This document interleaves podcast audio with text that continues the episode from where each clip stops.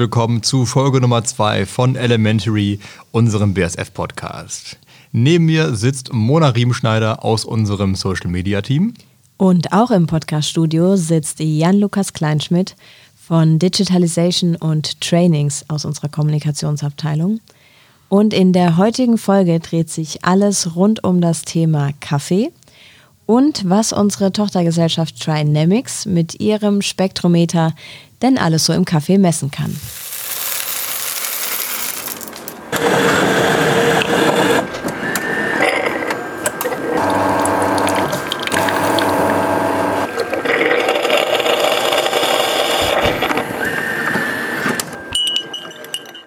Das Gerät bietet einem die Möglichkeit, in unglaublich schneller Zeit, zwei, drei Sekunden, Inhaltsstoffe von organischen Materialien, gerade im Lebensmittelbereich, zu bestimmen.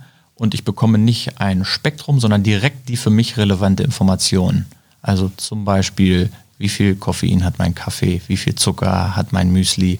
Und damit kann ich ein besseres, gesünderes, vitaleres Leben führen. Und da wollen wir darauf einzahlen. Wir wollen den Menschen helfen, bessere Entscheidungen schneller treffen zu können.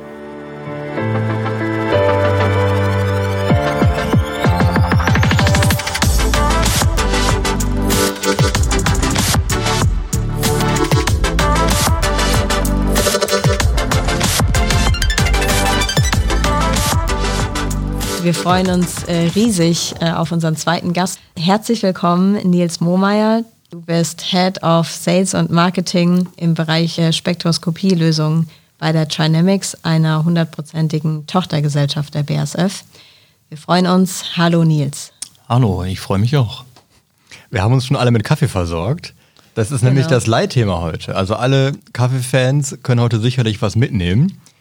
Und du wirst uns heute im Verlauf der Folge erklären, wie mit Trinamics Spektroskopie die Kaffeequalität verbessert werden kann, beziehungsweise was Kaffeetrinker davon haben. Vielleicht kannst du ja einfach mal kurz erklären, wie ihr bei der Trinamics überhaupt auf das Thema Kaffee gekommen seid. Das hat vor jetzt fast einem Jahr begonnen. Wir hatten im Grunde schon ja, eine recht gute Lösung für unsere Spektroskopie-Lösung äh, im Markt und haben überlegt, wie promoten wir die? Auf welche Messe können wir gehen, um das vorzustellen? Dann haben wir entschieden, dass wir jetzt äh, 2020 Ende März auf die Analytica-Messe gehen wollen, um das da dann äh, zu launchen.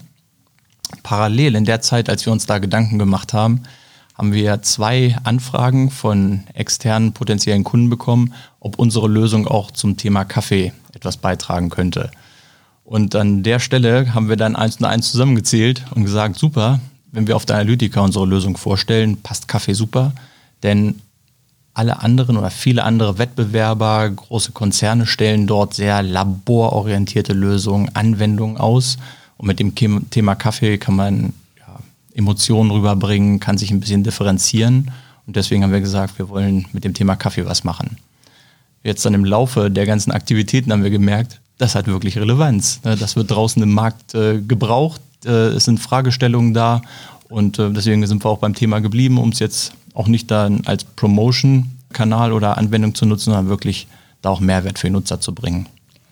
Was könnt ihr denn mit dem Spektrometer genau messen im Kaffee? Wir können zum einen an den grünen Bohnen Messungen durchführen, also bevor die Röstung stattgefunden hat, und einmal dann auch an den gerösteten Bohnen und am Pulver.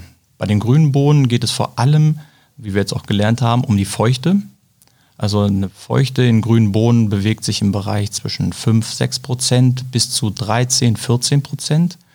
Und wenn man natürlich die Bohnen über die Weltmeere ja, bewegt und hat 14 Prozent Feuchte, fängt es irgendwann an zu schimmeln. Das heißt, es muss also erstmal eine, ja, eine maximale Konzentration in den Bohnen vorhanden sein. Für den Röster, wenn der die Bohnen dann bekommt, ist es natürlich wichtig zu wissen, sind da jetzt 8% Feuchte drin oder 12% und je nachdem muss er dann seinen Röstprozess einstellen, um am Ende wieder das optimale ja, Kaffeeprodukt zu bekommen.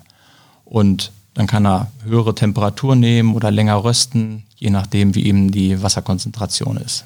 Also bringt ihr die, die Wissenschaft in die Kaffeetasse, kann man sagen. Und vielleicht gibt es ja auch manche, die das jetzt gerade hören, während äh, sie einen Kaffee trinken. Was ist denn dann im Endeffekt die Implikation? Wird der Kaffee günstiger oder gibt es weniger Abfall? Was, was heißt denn das jetzt im Endeffekt? Also wir sind natürlich keine Kaffee-Experten. Äh, wir lernen da jetzt Schritt für Schritt zu. Aber was wir in den ganzen Gesprächen verstanden haben, ist, es ist zum einen die Feuchte, das stimmt. Da kann natürlich die Bohne einmal wirklich rösten oder eher kochen, wenn ich das zu langsam mache. Also das muss dann doch hinreichend schnell gehen. Aber es sind auch Inhaltsstoffe wie die Kohlenhydrate in den Bohnen oder wie bestimmte Säuren. Chlorogensäure ist eine der bekannteren Säuren.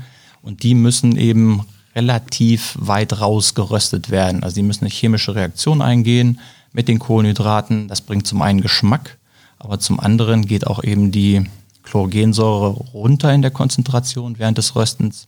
Und die Chlorogensäure macht äh, ja, den, ja, einen etwas schlechteren Geschmack, aber auch die Bauchschmerzen.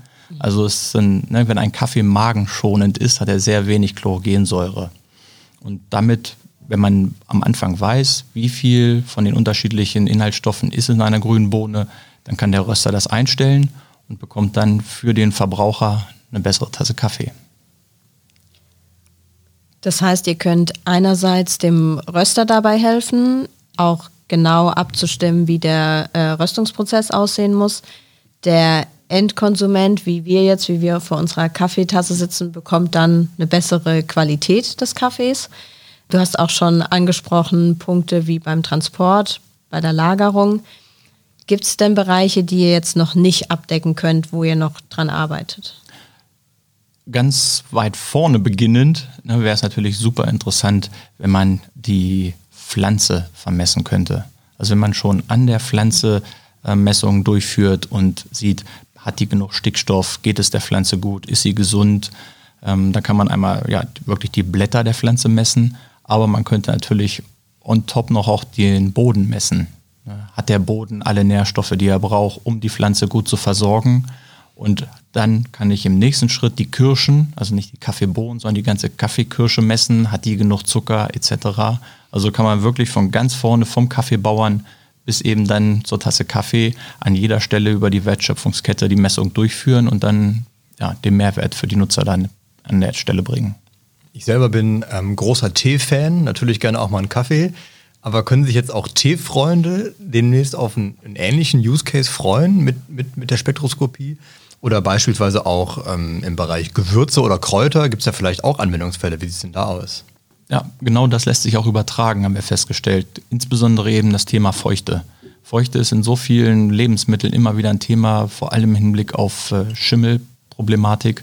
Und da ist natürlich für Kräuter hochrelevant. Kräuter ist ein sehr an, Stellen, an vielen Stellen ein sehr teures Gut.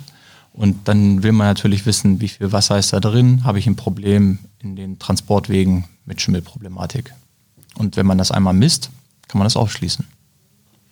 Das heißt, da sind viele weitere Bereiche auch möglich, auf die ihr schon so ein bisschen guckt jetzt auch. Ja, genau. Also einmal im ganzen Lebensmittelbereich geht es vor allem um das Thema Feuchte, aber wir können auch Kohlenhydrate, Fettsäuren, Proteine.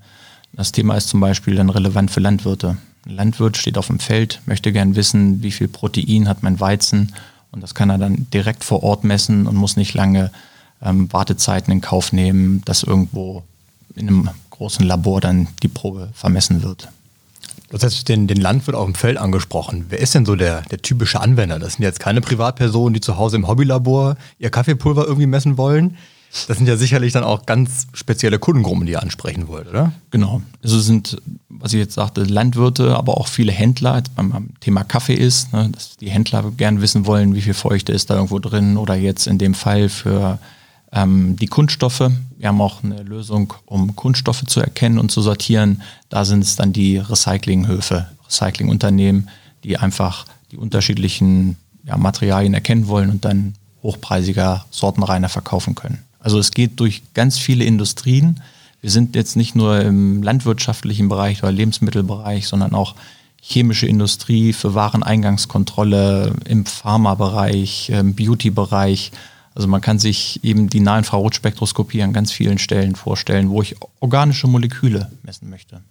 Und wenn ich jetzt eine kleine Rüsterei habe und denke, das klingt interessant, ich möchte da mitmachen, muss ich dann einen Kredit aufnehmen für oder kann ich da auch realistischerweise auch als kleiner Röster mitmachen? Nee, auch gerade kleinere Röster, kleine Unternehmen können sich unsere Lösung gut leisten, weil sie eben auch den entsprechenden Mehrwert für sich kreieren können.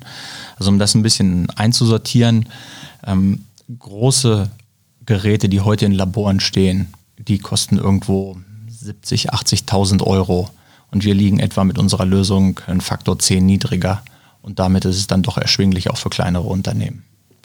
Das ist ja auch so ein bisschen eure Idee dahinter, gerade auch kleinere Röstereien anzusprechen, die nicht die Möglichkeit haben, auf große Laborkapazitäten zurückzugreifen und zu sagen, ihr braucht kein eigenes Labor, wir kommen quasi mit unserem Labor, äh, mit dem Spektrometer zu euch und ihr könnt es direkt vor Ort dann anwenden.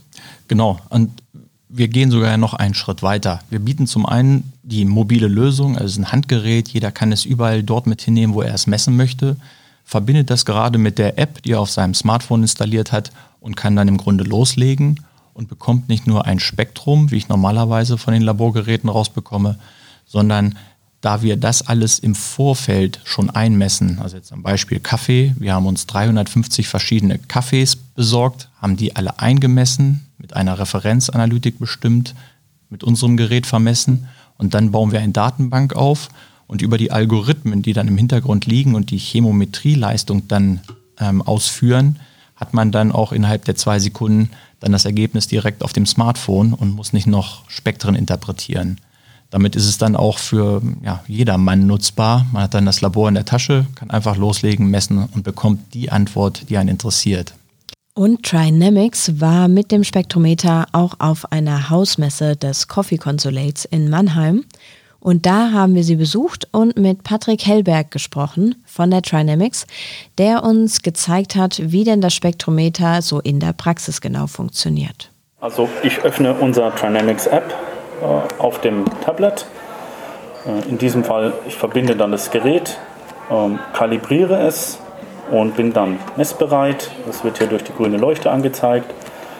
Ich setze die Probe in einem kleinen Gläschen auf das Gerät auf und drücke den Knopf entweder am Gerät oder am Tablet haben wir natürlich auch einen kleinen Knopf ähm, und messe jetzt in diesem Fall bei Kaffee fünfmal drehe es noch ein bisschen, klopfe noch ein bisschen.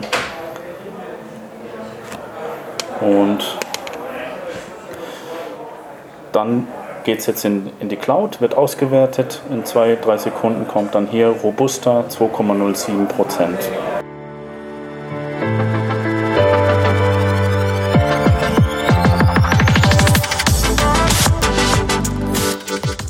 Du hast ähm, vor dem Vorgespräch schon verraten, dass das noch nicht das Ende der Hardware-Fahnenstange ist. Kannst du schon ein bisschen verraten, was die nächste Generation der Hardware kann?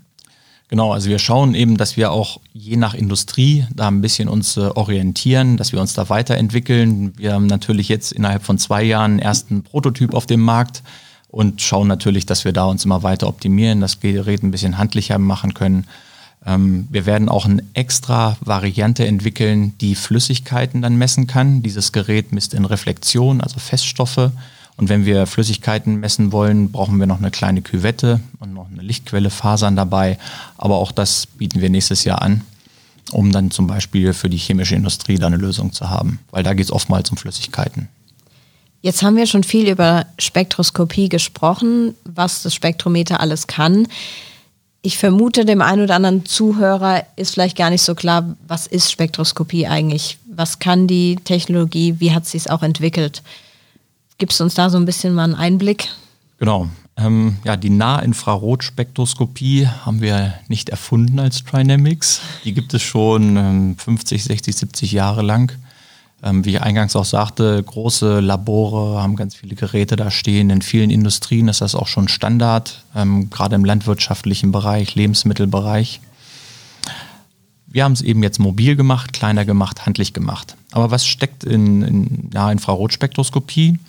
Es ist immer so, ich brauche irgendwo eine Lichtquelle, mit der ich ganz normales Licht ausstrahle auf die Probe und die Probe oder die Moleküle, in die organischen Moleküle in der Probe werden dann in Schwingungen versetzt durch das Licht und damit wird auch wieder Licht zurückgestrahlt an den Sensor, der dann im Messkopf sitzt. Und je nachdem, wie viel Licht, also wie viele Photonen dann mit einer bestimmten Wellenlänge zurückkommen, nimmt das dann der Sensor auf und damit bekomme ich dann das ganze Spektrum über den Nahinfrarot-Spektralbereich ähm, und diese Spektren lassen sich dann wieder interpretieren, auswerten, analysieren. Das klingt jetzt sehr chemisch. Wie ist denn so der Zusammenhang Chemie und Spektroskopie und wie passt auch Trinamics jetzt, sage ich mal, ähm, in den Zusammenhang mit der BASF? Es ist sehr chemisch, ja, absolut. Wir gehören immer noch zur BASF und nutzen natürlich auch das Wissen der BASF, gerade das chemische Wissen. Auch wenn wir jetzt ein, ein elektronisches Gerät verkaufen, trotzdem braucht man das chemische Wissen, weil ein Element unserer Lösung ist eben die Chemometrie, die Algorithmen, die dahinter liegen, dass wir aus den Spektren dann die Handlungsempfehlung oder die Information zu den Inhaltsstoffen dann daraus ableiten. Und da braucht man dann doch ein sehr tiefes Wissen um chemische Moleküle, Zusammenhänge und was man daraus dann ableiten kann. Und ihr seid als ähm, Trinamics, glaube ich, vor sechs Jahren gestartet, kommt das hin? Ja. Und oft werdet ihr als Startup bezeichnet, wobei mit über 100 Mitarbeitern ähm, seid ihr ja mehr oder weniger jetzt ein Tech-Mittelständler, könnte man auch sagen. Aber jetzt aus unserer Konzernsicht irgendwo immer noch wie ein Startup. Bleiben wir mal bei dem Begriff. Hat es euch denn geholfen, da abseits ähm, des Konzerns, aber doch mit dem großen Bruder in Anführungszeichen BASF oder der großen Schwester BASF im Rücken zu arbeiten? Wie, wie, wie war das so von euch, von der Zusammensetzung her? Also zurzeit ist es wirklich so, wir können das, das Optimale aus beiden Welten nutzen. Also es ist sehr gut, dass wir ein Teil der BASF sind. Wir können auf viele Funktionen der BASF zugreifen, ähm, müssen das eben nicht selber dann realisieren und eben auf das chemische Wissen, was in der BASF ist, die ganze Analytikkraft können wir nutzen. Aber wir haben auch die Möglichkeit, eben schnell zu agieren, unabhängig zu agieren, schnelle Entscheidungen zu treffen. Gerade für diese Elektronikindustrie muss man da schnell sein und agieren können. Und mit dem Geschäftsmodell und das, was wir betreiben, passen wir auch in keine der bestehenden Unternehmensbereiche. Und deswegen war es aus meiner Sicht eine sehr gute Entscheidung, das so zu machen und aufzusetzen. Und bisher sind wir auch gut unterwegs. Und du hast jetzt auch beide Seiten als Person gesehen. Du warst ja vorher auch in einer in Anführungszeichen klassischen Konzernrolle. Wie siehst du denn dieses ganze Thema, ich nenne es jetzt mal Start-up, neue Geschäftsmodelle, Ausgründungen im, im BASF-Gesamtkosmos? Also ist das was, wo du sagst, da ist gerade Gebiet, was richtig Fahrt aufnimmt? Wie, wie erlebst du das so? Ja, ich selber erlebe das sehr positiv, da man zum einen an neuen Thema arbeiten kann, sehr schnell direkt an, an Lösungen arbeiten kann. Ähm, das hat einen ganz klaren Vorteil. Sehe ich also für mich, ich habe, wie gesagt, eben die 13 Jahre vorher selber in der BASF äh, gearbeitet, in unterschiedlichen Funktionen, in der Forschung begonnen, ganz klassisch war dann in einigen Unternehmensbereichen auch immer Marketing- und Vertriebsseitig.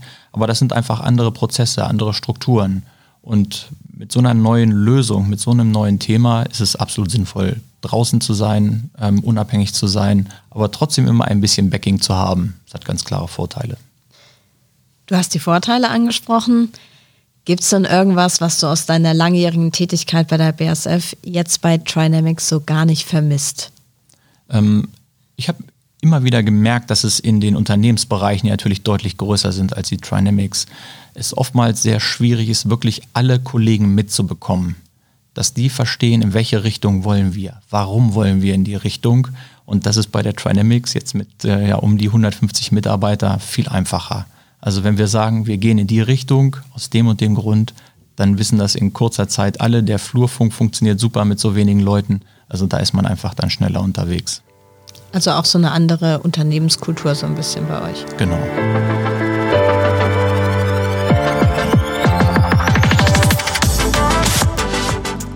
Elementary, a BASF Podcast, gibt es übrigens überall da, wo es Podcasts gibt und auf unserer Webseite unter basf.com slash de slash podcast.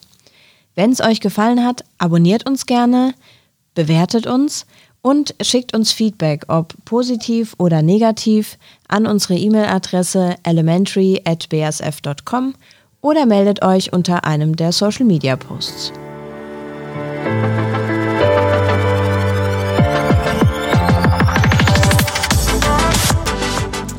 Kunden schon angesprochen.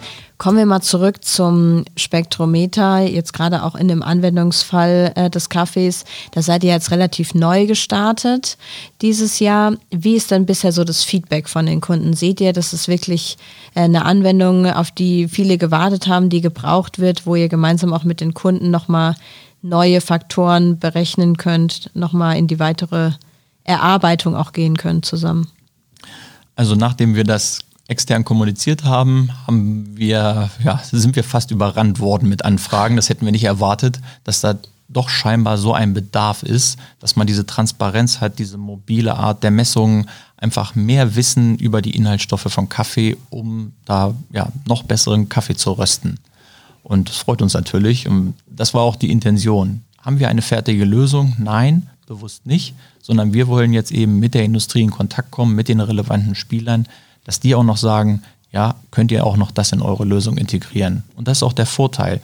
Wir verkaufen zwar das, das Gerät, die Hardware, aber alles, was wir am Ende an Lösungen noch nachlegen wollen, können wir einfach über die App, über die Cloud spielen und äh, damit hat das dann trotzdem jeder User dann zeitnah wieder in seiner Lösung, hat das Beste dann für sich, ohne dass er seine Hardware anklemmen muss oder noch was runterladen muss. Ist direkt automatisch von uns dann die App gepusht.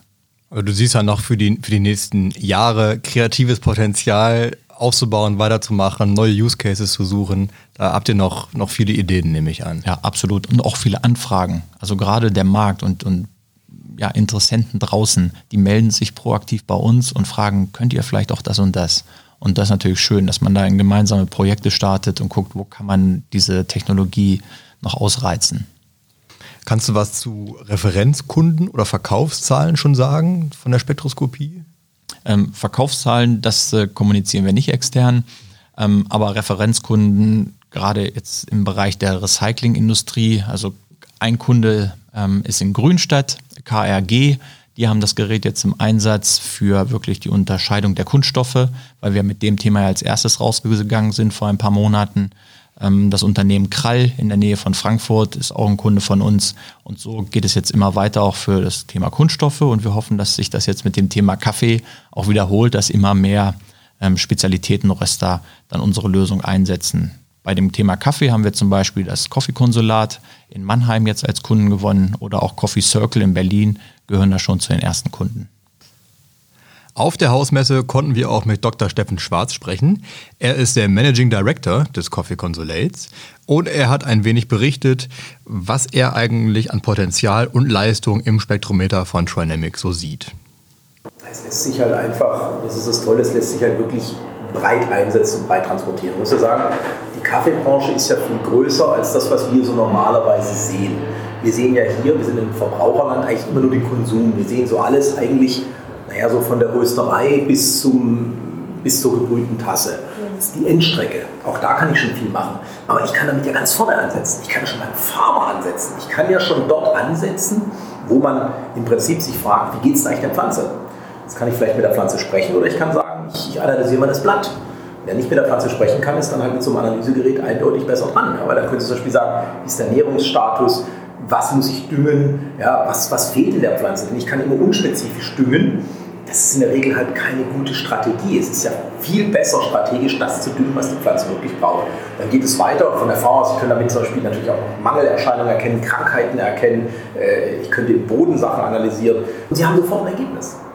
Das ist halt super charmant, das ist halt toll. Und das ist genauso dann später für den Lageristen eben interessant. Auch wenn Sie irgendetwas dokumentieren wollen, wenn Sie praktisch so einen ganzen Track aufnehmen wollen, wenn Sie eben sagen wollen, so, der Kaffee liegt jetzt mal ein halbes Jahr und Sie können das monitoren, das ist Monitoren natürlich super. Ja. Das heißt also, gerade jetzt kommt es auf eine Technologie an, die möglichst schnell und adaptiv Aussagen treffen kann.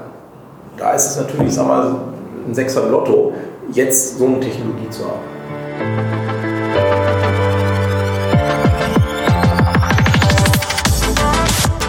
Und du kennst das Thema ja auch schon in, in Nuancen aus deinem Studium. Und im Endeffekt ist das die gleiche Technologie, die, wie du schon gesagt hast, seit 50, 60, 70 Jahren bekannt ist. Wieso hatten sich bisher niemand darum gekümmert? Weil eigentlich ist das ja was, was sehr naheliegendes. Ne? Also die Labortechnik zu verkleinern, mobil zu machen, das klingt ja jetzt eigentlich nach einer nicht so revolutionären Idee, aber das hat ja scheinbar noch keiner so wirklich gemacht, oder? Genau, in vielen Ansätzen gibt es das hier und da, aber dadurch, dass wir eben jetzt einen, ja, den Sensorchip auch selber herstellen, der so unglaublich dünn ist, haben wir natürlich da einfach baulichen Vorteil. Wir sind jetzt ja auf dieser Zwischenstufe, dass man ein Handgerät hat. Langfristig, was du vorhin ja sagtest, wollen wir gerne ein Smartphone und dann ist es sehr, sehr dünn und dann braucht man eben ja, diese Technologie, um das so schlank herstellen zu können. Und würdest du sagen, eure Expertise ist die Hardware oder die Software oder ist es am Ende beides? Es ist beides tatsächlich. Ja, man muss wirklich die Chemie sehr genau kennen, um diese Sensoren herstellen zu können. Das ist eine spezielle Chemie und ähm, das ist nicht ganz so einfach, das ähm, ja, robust herzustellen. Auf der anderen Seite muss man aber eben auch die Chemie verstehen zur, zur Auswertung am Ende, ne, dass man die Chemometrie die Modelle, die Datenbanken und dann wirklich aus den Spektren dann die Informationen rausbekommt. Da braucht man dann das chemische Wissen. Also braucht man beides. Vorhin, als wir uns eine Tasse Kaffee gezogen haben, habe ich schon gelernt, du trinkst deinen Kaffee schwarz. Bist du denn richtig passionierter Kaffeetrinker? Hat sich das jetzt verändert durch deinen Aufgabenbereich und was hast du vielleicht auch so dazugelernt ähm, über Kaffee? Ja, ich bin passionierter Kaffeetrinker, deswegen ist natürlich, äh, liegt mir das äh, Thema auch deswegen sehr am Herzen. Ja, und ich trinke jetzt meinen Kaffee auch immer schwarz. Auch das habe ich gelernt, dass das ähm, gerade durch die Milch sehr stark beeinflusst wird. Und ich schmecke auch genauer hin. Was sind wirklich äh, die kleinen Nuancen? Kann ich die rausschmecken? Mache mir da mehr Gedanken? Wo kaufe ich meinen Kaffee? Worauf muss ich achten? Also es hat auch was mit mir gemacht. Ja, das stimmt. Stell dir mal vor, du hättest jetzt so ein Spektrometer in deinem Handy. Wir haben gerade darüber gesprochen, dass ähm, das Ganze ja auch verkleinert und äh, miniaturisiert werden soll. Ja. Was wäre denn eine wichtige Anwendung für dich, wenn du dir das aussuchen dürftest, frei, du hast das Teil in deinem Handy, was wäre denn deine wichtigste Anwendung, die du, die du gerne dafür nutzen würdest? Ja, da, ich Vertriebsmann bin und immer wieder doch irgendwo in Hotels übernachte und dann äh, morgens beim Frühstück mir die Frage stelle, dieses Müsli, was da ist, wie viel Zucker hat das eigentlich? Ist das ein Müsli, was einfach aus den Produkten zusammengemischt ist oder ist da deutlich Zucker drin? Da würde ich gern ab und zu dann mal dann mein Handy mit, der, mit dem Sensor dann reinhalten und gucken, wie viel Zucker ist drin. Also alle Hoteliers, die gerade zuhören, aufgepasst. Achtung. Genau, das wäre was für euch. Ganz genau. Wir kriegen in Zukunft dann direktes Feedback Ja. zu dem Müsli, das sie anbieten. Wir haben schon drüber gesprochen, seit sechs Jahren gibt es euch jetzt. Was würdest du dir denn wünschen für die Zukunft von Trinamics? Gibt es da konkrete Anwendungsfälle, die du gerne noch erforschen würdest, was du dir aber vielleicht auch fürs Unternehmen im Gesamten oder für, für euer Team wünschen würdest? Also hinsichtlich der Anwendungsfälle kann ich gar nicht sagen, was ich mir noch wünsche, da wir so eine lange Liste haben, was wir noch alles abarbeiten müssen. Ähm, deswegen ist da wenig äh, Bedarf heute. Was ich mir aber für die Trinamics wünsche, ist, dass wir uns dieses hohe Maß an Leidenschaft bei allen Mitarbeitern behalten. Also das habe ich unglaublich positiv empfunden, als ich begonnen bin vor einem Jahr, dass ein unglaublich hohes Energielevel ist, diese Bereitschaft, einen extra Schritt zu machen, für die Kollegen einzuspringen und das alles mit einer hohen Professionalität, Energie und Geschwindigkeit, dass wir uns das lange bewahren. Je größer man wird, desto schwieriger wird es. Dessen sind wir uns auch bewusst. Aber trotzdem hoffe ich, dass wir uns das lange bewahren. Unser letzter Gast ähm, hat eine Frage stellen dürfen, die wir auch schon beantwortet haben, nämlich wie ihr auf dieses Thema gekommen seid. Also Thorsten, eine Frage wurde direkt zu Beginn beantwortet. Und natürlich wollen wir auch dir die Chance geben, unserem nächsten Gast eine Frage zu stellen. Und das wird Andreas sein zum Thema Carbon Management. Das, äh, das ist äh, F&E-Programm. Hättest du eine Frage, die dich zu diesem Thema brennend interessiert, die wir ihn fragen sollen? Ja, da für mich das Thema nicht bis ins letzte völlig gut greifbar ist, ähm, würde ich gerne wissen, was die Hauptthemenblöcke innerhalb von dem Kabelmanagement-Thema sind und ähm, was ihm wirklich am meisten Spaß macht, an diesem Thema zu arbeiten. Schöne Frage. Das finden wir für dich heraus. Das ist gut. Ich glaube, dann sind wir auch schon wieder am Ende unserer Podcast-Episode angekommen. Ich habe das, das Gefühl, hier drin läuft die Zeit ein bisschen schneller Ja, als draußen, so wenn auch. wir hier am Mikrofon sind.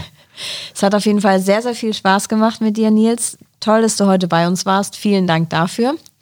Und ähm, wir fordern wie immer auch ähm, euch, liebe Zuhörer, auf, wenn jetzt noch was offen geblieben ist an Fragen, was ihr zur Trinamics zum Spektrometer oder zum ganzen Anwendungsfall des Kaffees noch wissen wollt, wendet euch gerne an uns, an unsere Funktions-E-Mail-Adresse elementary at bsf.com. Die packen wir auch nochmal in die Show Notes.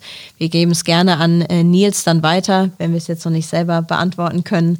Und ähm, verlinken euch auch noch die ein oder andere Webseite mit mehr Informationen dazu. Genau, und wenn du noch irgendwie eine Webseite hast, die du gerne promoten würdest, wo Leute hingehen können, gerne. Ja, gerne einfach direkt auf unsere Trinamics Website gehen. Da findet man alle Informationen, auch eine dedizierte Seite zum Thema Kaffee. Ähm, können wir auch einfach noch unten damit einspielen, ähm, wenn dann mehr Informationen notwendig sind. Perfekt. Vielen Dank, Nils. Ich Es danke war uns auch. Eine Freude. Und meine Tasse Kaffee ist leer. Dann holen wir doch mal noch eine. Sehr gut. Sehr schön. Ciao. Tschüss. Tschüss.